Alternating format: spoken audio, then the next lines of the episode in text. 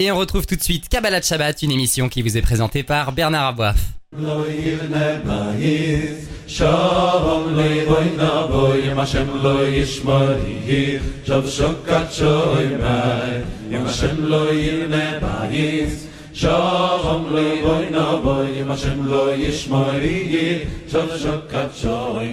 Bonsoir à tous, Bernard Aboif au micro. On se retrouve comme chaque vendredi après-midi, vendredi soir pour Kabbalah Shabbat, une grande émission de Torah et de pensée juive. Et nous sommes en ligne avec Raveli Lemel. Bonsoir Raveli Lemel et Shabbat Shalom. Bonsoir et Shabbat Shalom. C'est Shabbat bien particulier où il commence à rentrer très tôt. Moi j'adore. C'est chacun il y, a, deux écoles. Il y a celui qui veut que ça rentre tôt, celui qui veut que ça finisse tard. Moi j'adore quand ça rentre tôt. Et en plus de ça, on est dans des très belles parachutes parce que là on est dans dans toutes les parachutes de Bereshit. On arrive à l'Echlecha.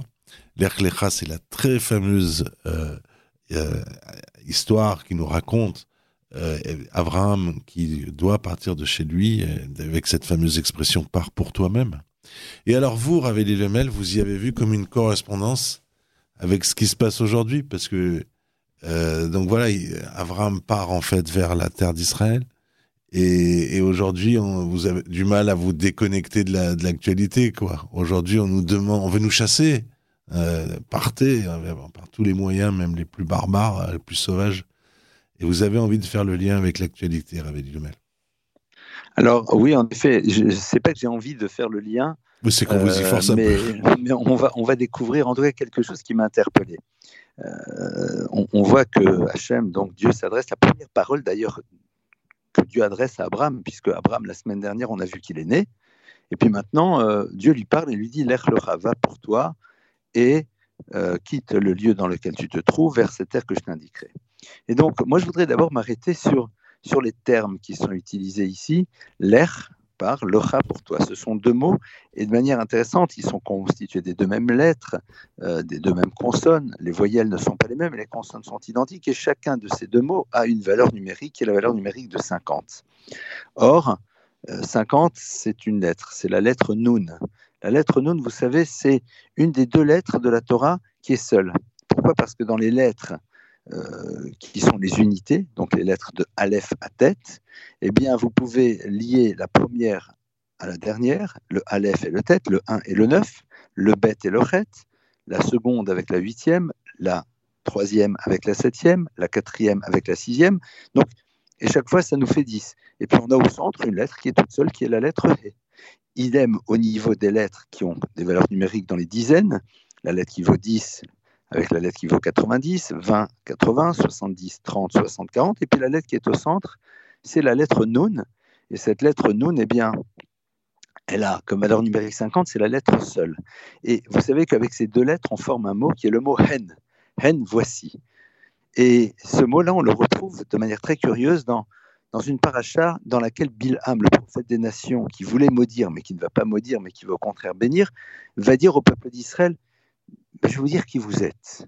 Et il va leur dire Hen am le vadadiskon. Le voici ce peuple solitaire, il est installé.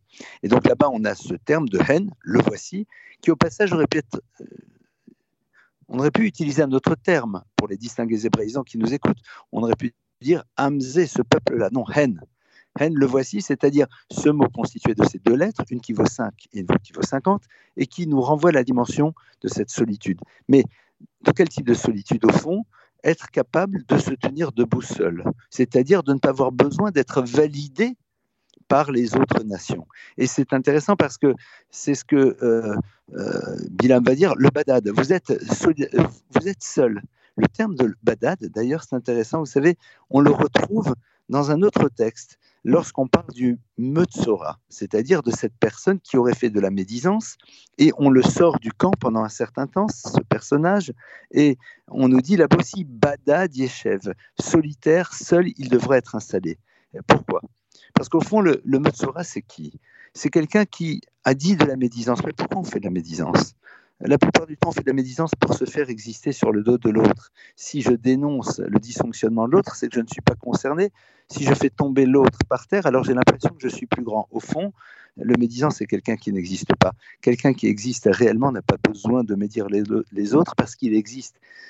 le médisant, c'est celui qui a besoin d'un public, qui a besoin d'un univers autour de lui, qui entend sa parole, parce que sinon, ben, il la prononce, mais s'il n'y a pas de personne qui l'écoute, ça ne sert à rien.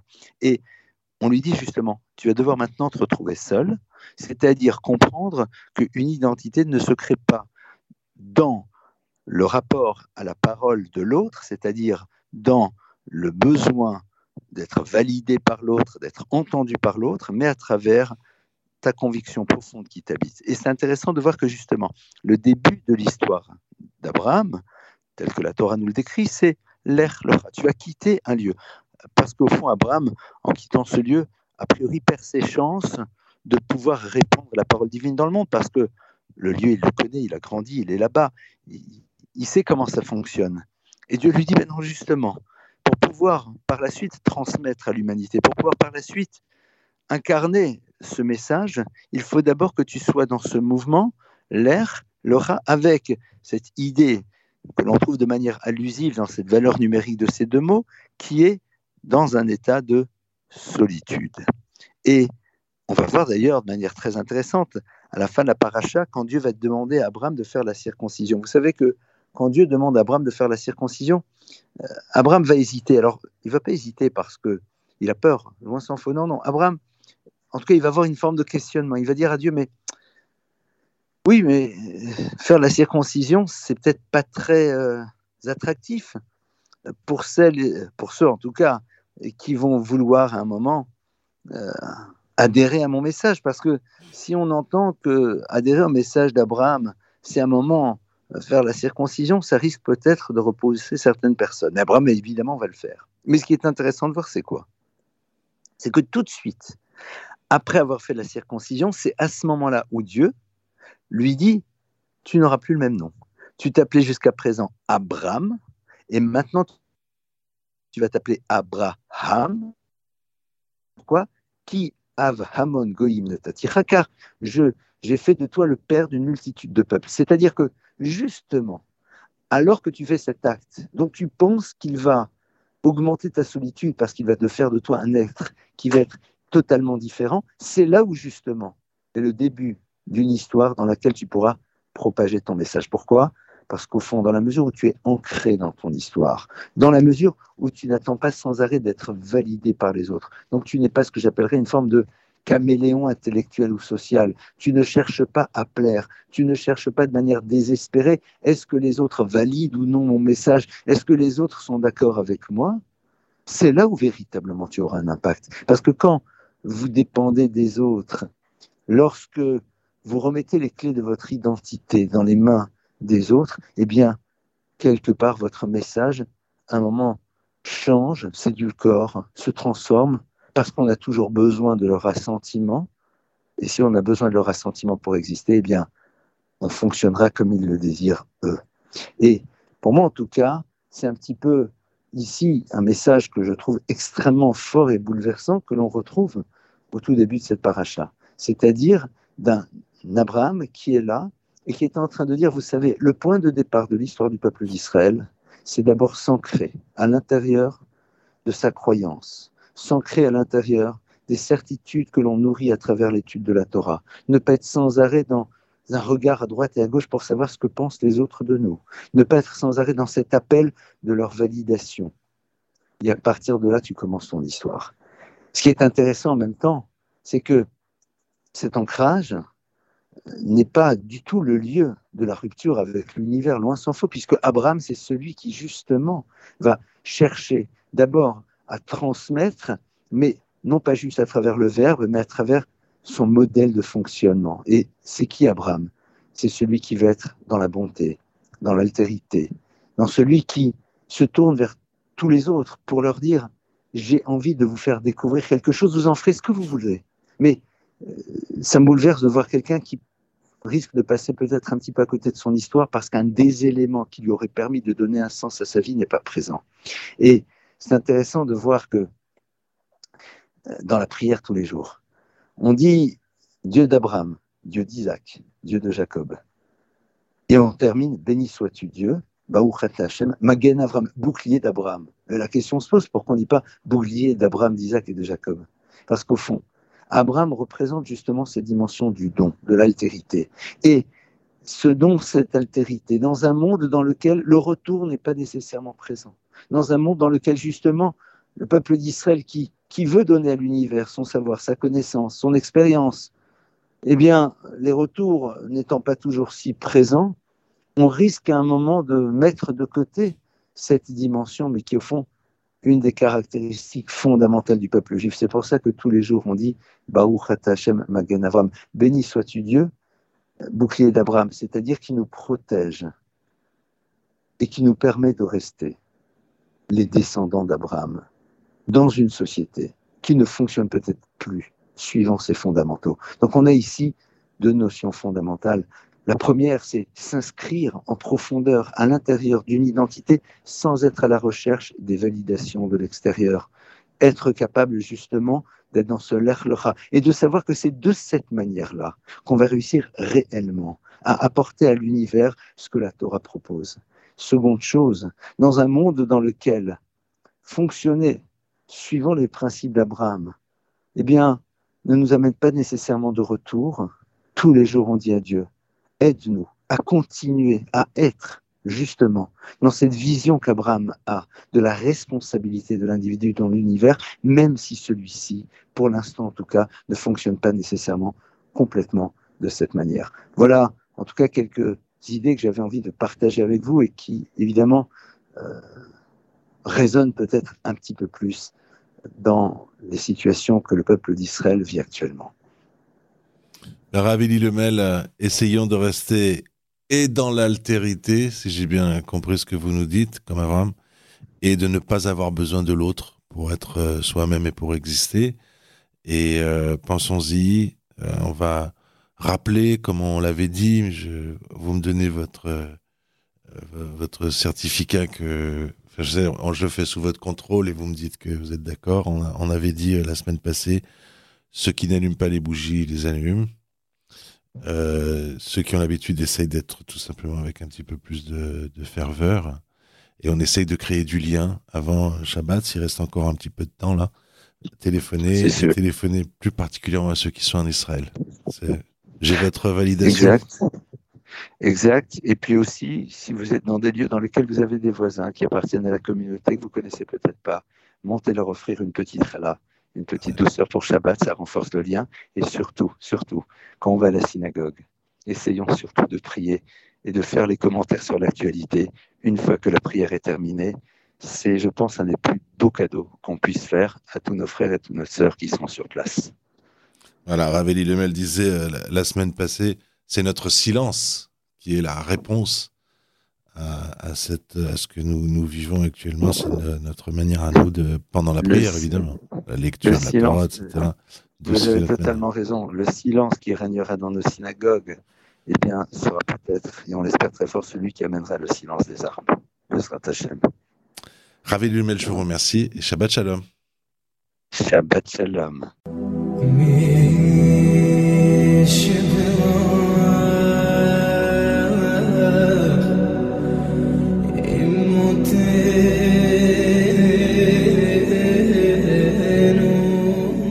Et nous sommes en ligne à présent avec Rav Mandechai Biton qui est à Jérusalem. Bonsoir Rav Mandechai.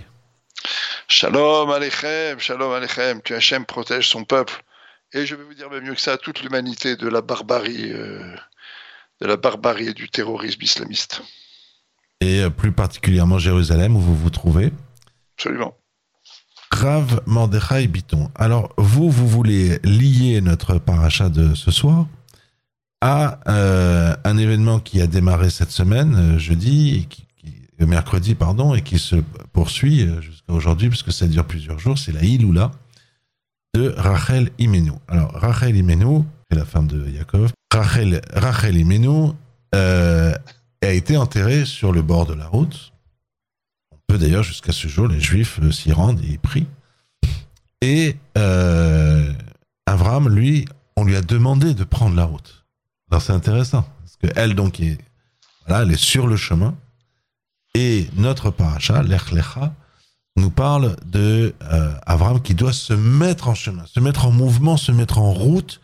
Et alors vous, euh, vous y voyez un lien, et c'est de ça que vous avez envie de nous parler ce soir. Bah, absolument, parce qu'il y a, y a ici un lien qui est un lien intrinsèquement lié au destin du peuple juif, c'est au niveau collectif, au niveau individuel. Alors j'explique de quoi il s'agit. La paracha nous dit ici que Avraham Avinu, Hachem lui ordonne de se mettre en mouvement, l'ech lecha. Tu pars vers une terre que je t'indiquerai. Donc au moment où il se met en chemin, il faut savoir que Avraham Avinu a déjà quitté, avec son père, avec Terach, il a déjà quitté sa ville d'origine. Et là, il est installé du côté de Haran, et là, Akadosh Baruch lui dit, maintenant tu quittes ton père, tu quittes tout, tu te mets en mouvement. Je te dirai vers où aller. Et donc quand Avraham Avinu se met en mouvement, il ne sait pas encore vers où Hachem lui demande d'aller. Il sait simplement qu'Hachem lui donne l'ordre de quitter quelque chose. Quitter son père, c'était référence paternelle. Terach, c'était le, Ikea des idoles. Hein. C'était le conseiller de Nimrod. Nimrod voulant dire Mored, le rebelle, le premier roi rebelle à Hachem. Tu vas quitter donc euh, ton père, tu vas quitter des références, tu vas quitter ta famille, tu vas quitter des références qui sont à la fois culturelles, psychiques, mentales. Tu vas aller vers autre chose. Donc il se met en mouvement. Rachel, elle, elle a été enterrée al-em aderech, on dit en hébreu, c'est-à-dire sur le chemin. Et Yaakov a dû s'expliquer de ça auprès de Yosef. Yosef l'a demandé pourquoi ma mère n'a pas été enterrée là-bas, dans le kéver, dans le, la tombe où sont enterrés tous les patriarches et toutes les matriarches. Et donc, Yaakov va dire c'est la Shrina, c'est la présence divine qui m'a montré que c'est là qu'elle devait être. Pourquoi?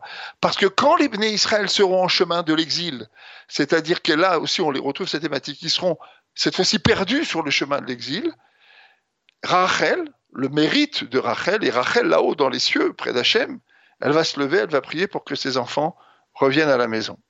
Et donc ce qu'il faut explorer ici, c'est finalement cette, cette, thématique, je voudrais la relier à l'actualité. À l'heure où je vous parle, personne ne sait, comme on dit en hébreu, maïelidium, personne ne sait ce qui va se passer demain. Et je vous garantis, pas même Netanyahou et pas même l'état-major. Tout le monde a des plans, tout le monde pense à des plans, bien entendu, parce que c'est le travail des militaires et des politiques d'avoir des plans. Les diplomates également, des présidents, toutes sortes de gens ont des plans d'action. Mais en fait, au fond, personne ne sait réellement vers où aller et on est à la croisée des chemins. Alors, il y a deux thématiques qui sont intéressantes ici quand on est dans cet état. Il y a une problématique qui est la problématique de Avram Avinu et la problématique de Rachel Humeno. La problématique de Avram Avinu est la suivante. Quand Hachem lui dit Tu vas te mettre dans l'incertitude du chemin, eh ben, sache qu'en vérité, moi, je suis avec toi. C'est-à-dire que tu n'es pas paumé, tu n'es pas perdu. C'est moi qui t'emmène. Lorsque le juif semble cheminer dans l'histoire, sans savoir réellement où les événements l'emmènent, en fait, Hachem est avec lui. Imo ani betzara, je suis avec lui dans le malheur, mais je suis aussi avec lui dans toutes les occasions. Il est entre les mains d'Hachem. Et donc, dans cette incertitude géographique, le juif construit la certitude de la foi, de la émouna. Il est avec Hachem. Hachem lui a donné un ordre. Hachem nous a demandé de cheminer dans l'histoire, de, recevoir la Torah, d'avancer avec sa Torah, d'avancer avec sa pensée, avec ses références. Et donc, dans l'incertitude géographique, le juif construit la certitude de la Emouna. Hachem est avec moi. Et qu'est-ce qui se passe avec Rachel?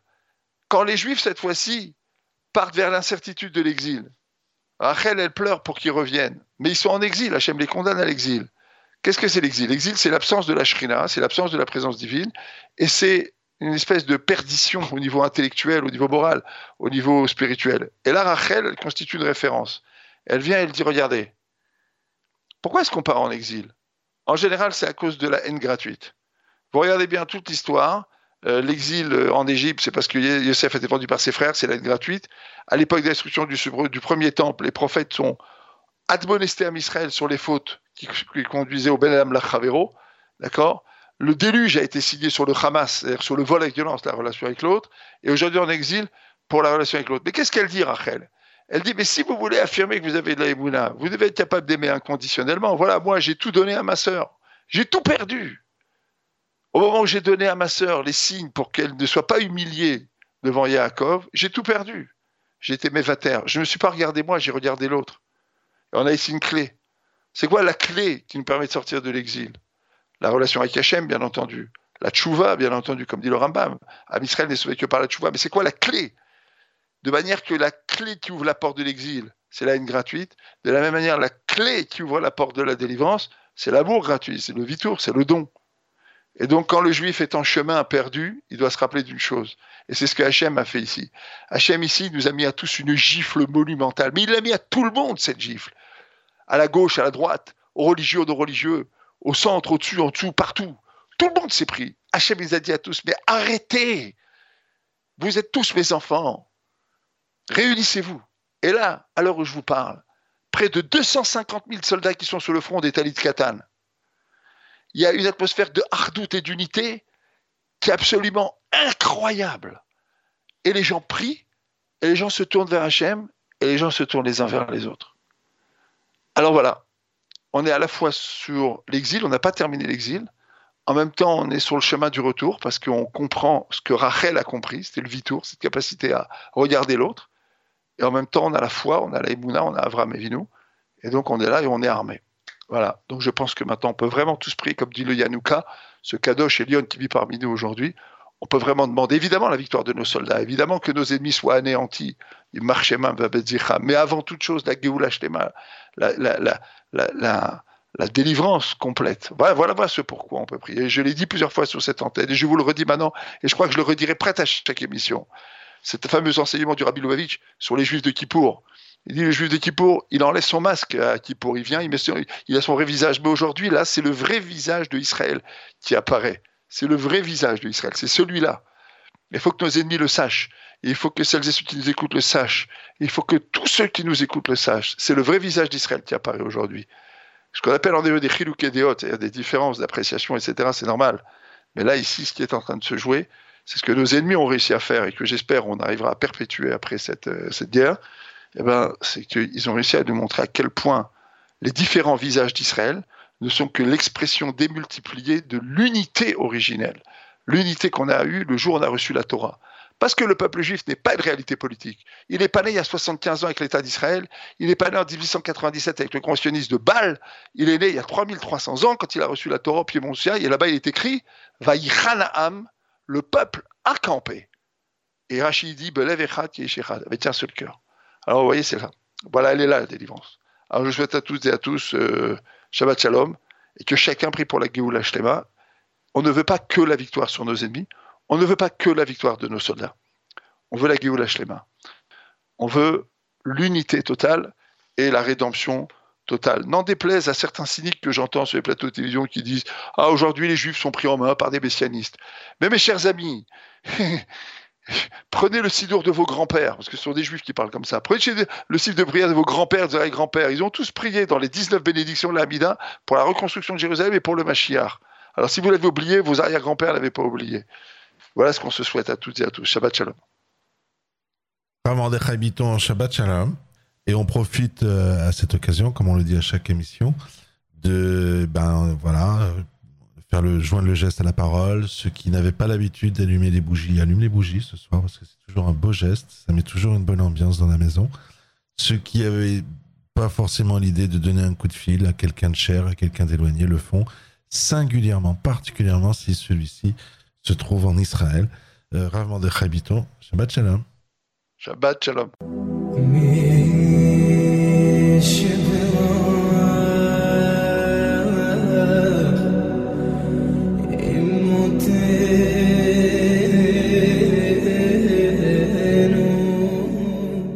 Et nous sommes en ligne à présent avec Ravgé. Bonsoir Ravgé, Shabbat Shalom. Bonsoir et Shabbat Shalom. Ravgé, alors vous aussi, vous avez décidé de lier votre dracha de ce soir avec l'actualité. Alors je ne sais pas si ce sera de manière explicite ou pas, je ne sais pas si c'est pas moi en plus qui euh, interprète un peu, parce que moi je suis journaliste. Alors évidemment, c'est tout de suite, je, vois, j'ai les, les, signaux euh, qui s'allument dans ma tête.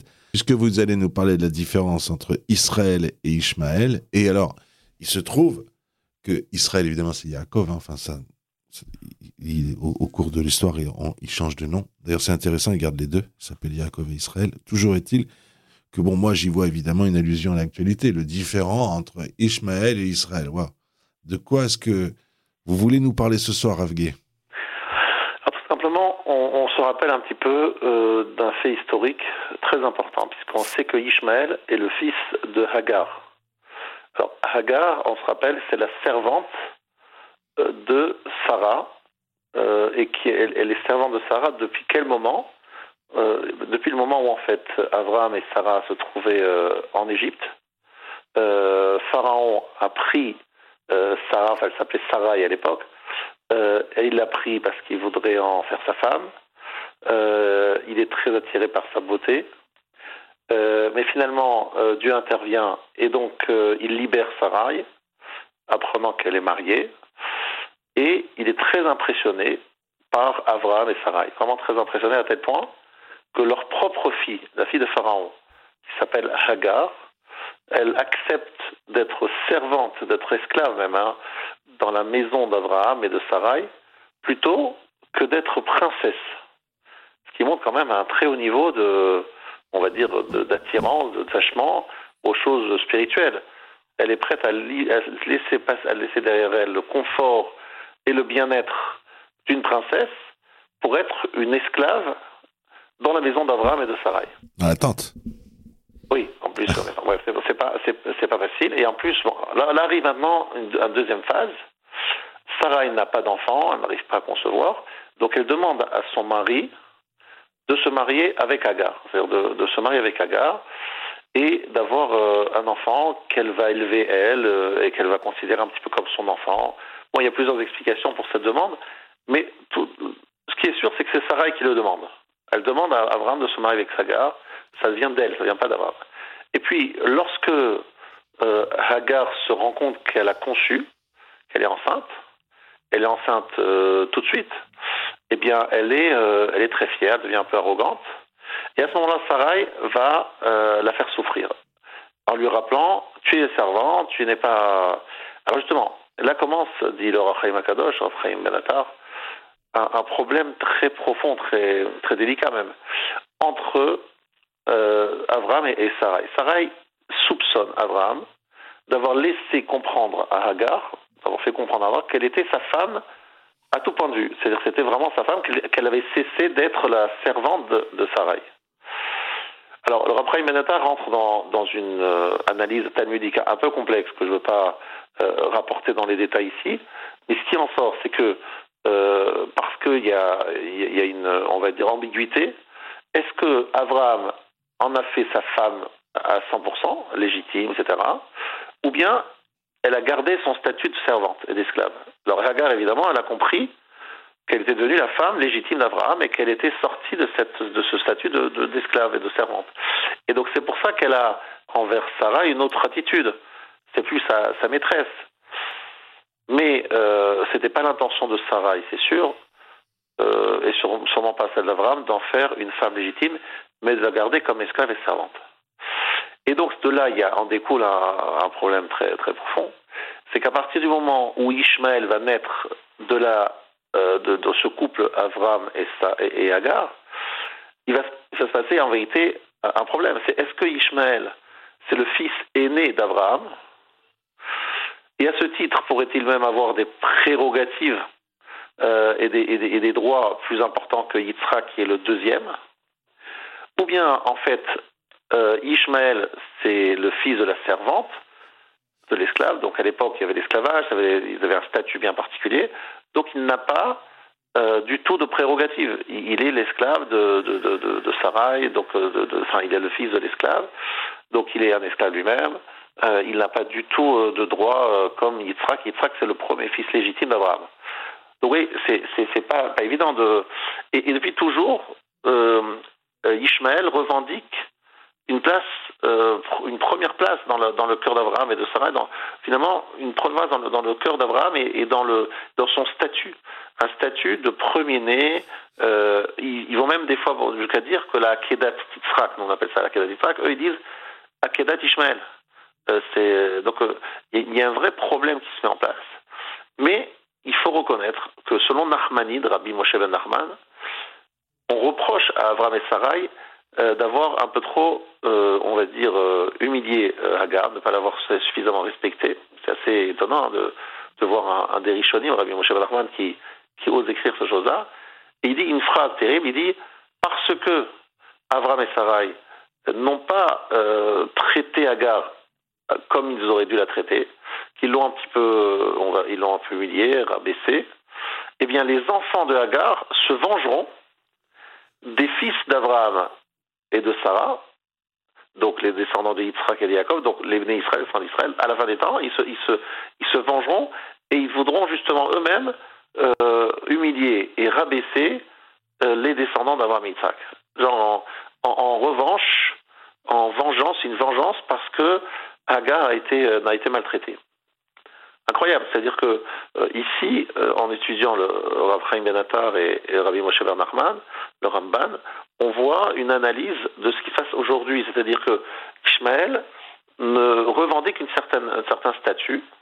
Et ce qui est très intéressant, c'est qu'à la fin des temps, il est dit que Ishmaël euh, lui-même a fait tchouva, Ishmael, le fameux Ishmael a fait tchouva, il a fait un acte de repentir. Comment on le voit? Parce qu'au moment de l'enterrement d'Abraham, euh, on voit qu'on dit d'abord Yitzhak et ensuite Ishmael, lorsqu'ils ont suivi évidemment son cercueil, ils ont assisté évidemment à son enterrement, eh bien, Yitzhak est cité avant Ishmael, alors que Yitzhak, c'est le, c'est le, il est plus, plus jeune que Ishmael. Et donc c'est une preuve, disent nos sages, que Ishmael à ce moment-là euh, accepte d'être en deuxième position et de mettre Yitzhak en avant. Et donc on voit qu'il a fait Teshuvah euh, vers la fin de sa vie. Mais avant cela, il est euh, celui qui, qui lance des flèches. Et nos sages nous disent qu'à un moment, Ishmael a voulu tuer Yitzhak. Comment il l'a fait? En lançant des flèches, faisant semblant de jouer ou de vouloir viser ailleurs. Et Sarah a vu ça, elle a, vu, elle a eu peur pour son fils. Et elle a dû, euh, donc elle a demandé à, Abraham de, de chasser euh, Ishmaël parce qu'il était un danger pour Yitzhak. Et intéressant de voir que le métier de, de Ishmael, c'est Rové Kachat, c'est-à-dire celui qui, qui lance des flèches. Euh, c'est un archer. Euh, et aujourd'hui, on subit des, des flèches d'un autre style, hein, ça s'appelle des missiles et des, et des euh, toutes sortes d'objets de, de, extrêmement dangereux, mais qui sont envoyés de loin par Ishmael euh, pour nous atteindre. Et donc toujours une, une attaque à distance dont il faut se, protéger parce qu'il veut tout simplement revendiquer une chose très importante pour lui, c'est que lui, il est le fils d'Abraham, et donc en tant que descendant d'Abraham légitime, et peut-être le premier d'après lui, il mérite, il a un droit sur la terre d'Israël. Il a un droit sur la terre d'Israël euh, qui est l'héritage d'Abraham. Et en plus, il a la Brit Mila. Nos sages disent que comme il a la Brit Mila, il a en plus un droit sur Israël, mais qui est limité dans le temps et qui est limité tout court. Et donc, c'est ça qui fait, euh, qui est à l'origine, selon nos sages, du Zohar Kadosh, qui parle de cette Brit Mila qui donne un droit sur Israël. Eh bien, il fait partie donc de ceux qui ont un droit, mais qui euh, finalement ont usé, peut-être abusé de ce droit. En tout cas, ce qui est sûr, c'est que euh, le droit final, c'est Israël. Euh, mais Ishmael a aussi une achiza, c'est-à-dire il a la possibilité de saisir, d'avoir un droit, un petit droit momentané donc c'est c'est un peu ça, cette ambiguïté sur le statut de Hagar, sur le statut de Ishmael, euh, sur le fait que Hagar a été peut-être maltraitée, etc. Elle reste quand même Hagar une personnalité dans l'histoire juive euh, qui a des qualités. Elle est, elle est prête à quitter le palais confortable et douillet de son père Pharaon euh, pour aller être euh, esclave chez Abraham et Sarah. Comme c'est assez extraordinaire. Elle voit des anges euh, qui lui annoncent la naissance d'Ishmaël. Et Ishmaël, il a un kavod, un, un, quelque chose qui est fait pour, pour, Ishmaël qui est absolument extraordinaire. La fin d'un paracha, on, on fait une, bénédiction pour Ishmaël qui est incroyable. Je vais le multiplier, le faire grandir énormément, énormément. Donc il y a une véritable bénédiction donné par Dieu à, à par Hachem à, à, Abraham en concernant son fils Ishmaël, en disant Ishmaël va être euh, très très nombreux. Et, et, c'est la demande d'Abraham, hein, cette, cette bracha. Donc finalement, aujourd'hui, euh, se passent des choses qui, sur lesquelles il faudrait réfléchir. Euh, que tant d'anges euh, se déplacent pour parler de la naissance de Ishmaël, ça doit aussi nous faire réfléchir.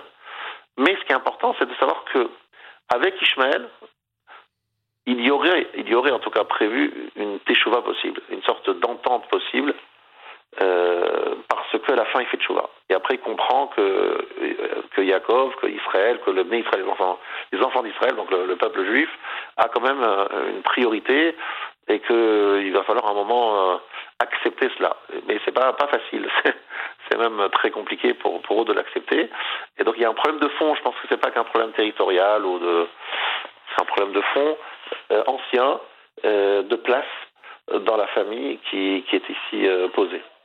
Donc en fait, ce qu'il faut aujourd'hui, c'est évidemment comprendre le fond du, conflit. Ce n'est pas qu'un problème de, territoire, euh, c'est un problème que le peuple juif retourne en Israël, retrouve ça, voudrait peut-être reconstruire selon eux le troisième temple, et donc ainsi retrouver sa place du fils aimé euh, et le premier fils d'Abraham, et donc euh, le peuple élu, et donc à ce moment-là remettre en question tout le ce sur quoi l'islam est fondé, et donc ça c'est quelque chose de très difficile à accepter pour pour des gens pour l'islam d'une façon générale. évidemment après ça donne lieu à des fanatismes complètement fous qu'on a vus, mais mais en vérité l'islam en général, je parle des gens intelligents et sensés et qui ont qui sont équilibrés dans, dans, chez les musulmans, ils ont aussi un problème de fond avec nous. C'est pas ils sont pas violents. Bon, Hachem, il n'y a que de, il y a un petit, une minorité qui l'est, mais euh, la grande majorité aussi a un problème avec euh, avec le peuple juif parce qu'il doit comprendre vraiment euh, quelle est la place du peuple juif, quelle est sa place, euh, déjà au niveau historique et au niveau même de, de l'avenir, du projet euh, des années à venir quelle est véritablement la place du peuple juif en Israël et quelle est la place du peuple juif en général dans le monde. C'est un petit peu le, un élément très important. J'invite tout le monde à, à étudier sur Chaim Akadosh dans l'Echlecha, donc sur euh, les psukim où Avram et Sarah se, se, disputent un peu. On peut dire une petite dispute qui est entre eux, euh, entre guillemets, et euh, Avram accepte euh, tout de suite ce que Sarah lui demande. Il dit bon d'accord, c'est bien de la servante, elle restera la servante. Et, et, voilà, c'est ce qui. Mais c'est un long, un, un, bien long, long Rachaim qui mérite euh, une étude approfondie et beaucoup plus approfondie que celle que je peux faire euh, dans ce cadre-là. Eh bien, Rav j'avais vu moi une fois un cours où on disait mais c'est un vrai couple Sarah et Avram parce qu'ils se disputent. ils se disent les choses, ils sont pas d'accord, ils discutent. Et la Torah évidemment toujours nous montre euh, nos nos patriarches, évidemment, euh, jamais comme des gens euh, qui, qui, ne sont pas dans la réalité. Euh, on continue avec votre permission, Ravgué, pour clore notre émission avec les deux belles idées qu'on a eues l'année passée, la semaine passée, pardon. En, ceux qui n'ont pas coutume d'allumer des bougies ce soir prennent sur eux, évidemment, chacun fait ce qu'il veut. Mais voilà, c'est notre proposition, notre envie de, de mettre un peu de bracha dans tout ça parce que c'est pas facile allume les bougies parce que c'est pas lié à Shabbat. On dit pas, mais non, mais moi je suis pas très religieux. Non, on allume les bougies ce soir avec bracha et évidemment avant Shabbat, sinon ça euh, on ne fait pas une avéra pour euh, comme ça, c'est pas. Mais voilà, ne pas croire que euh, on peut pas le faire. On avait dit ça et on avait dit on essaye de créer du lien, notamment avec ceux qui sont là-bas, même si on n'a pas l'habitude de les appeler, on les appelle. Vous êtes d'accord avec mon idée, Rav? On est évidemment totalement d'accord. En rappelant que effectivement, même si on peut pas faire Shabbat à 100%, euh, tout ce qu'on peut faire pour le Shabbat, euh, c'est déjà quelque chose de gagné. C'est un gain. Euh, même si on donc on a parlé d'allumer les bougies de Shabbat, c'est très bien. Euh, je, je crois que l'heure de l'allumage c'est 18h21 aujourd'hui.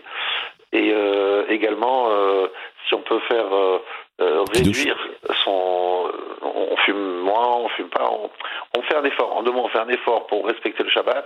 Même un petit effort, c'est très important. Magnifique. Et les bougies mettent une atmosphère de bracha dans la maison et c'est donc super important. Rav euh, je vous remercie et Shabbat Shalom. Shabbat Shalom. Voilà, cette émission est à présent terminée. Merci d'y avoir prêté attention. Et euh, on, je vous retrouve à 18h pour un journal qui est enregistré. Shalom loy boy na boy yem Hashem loy yishmorich Shav shokat shoy mai yem Hashem loy yirne bayis. Shalom loy boy na boy yem Hashem loy yishmorich Shav shokat shoy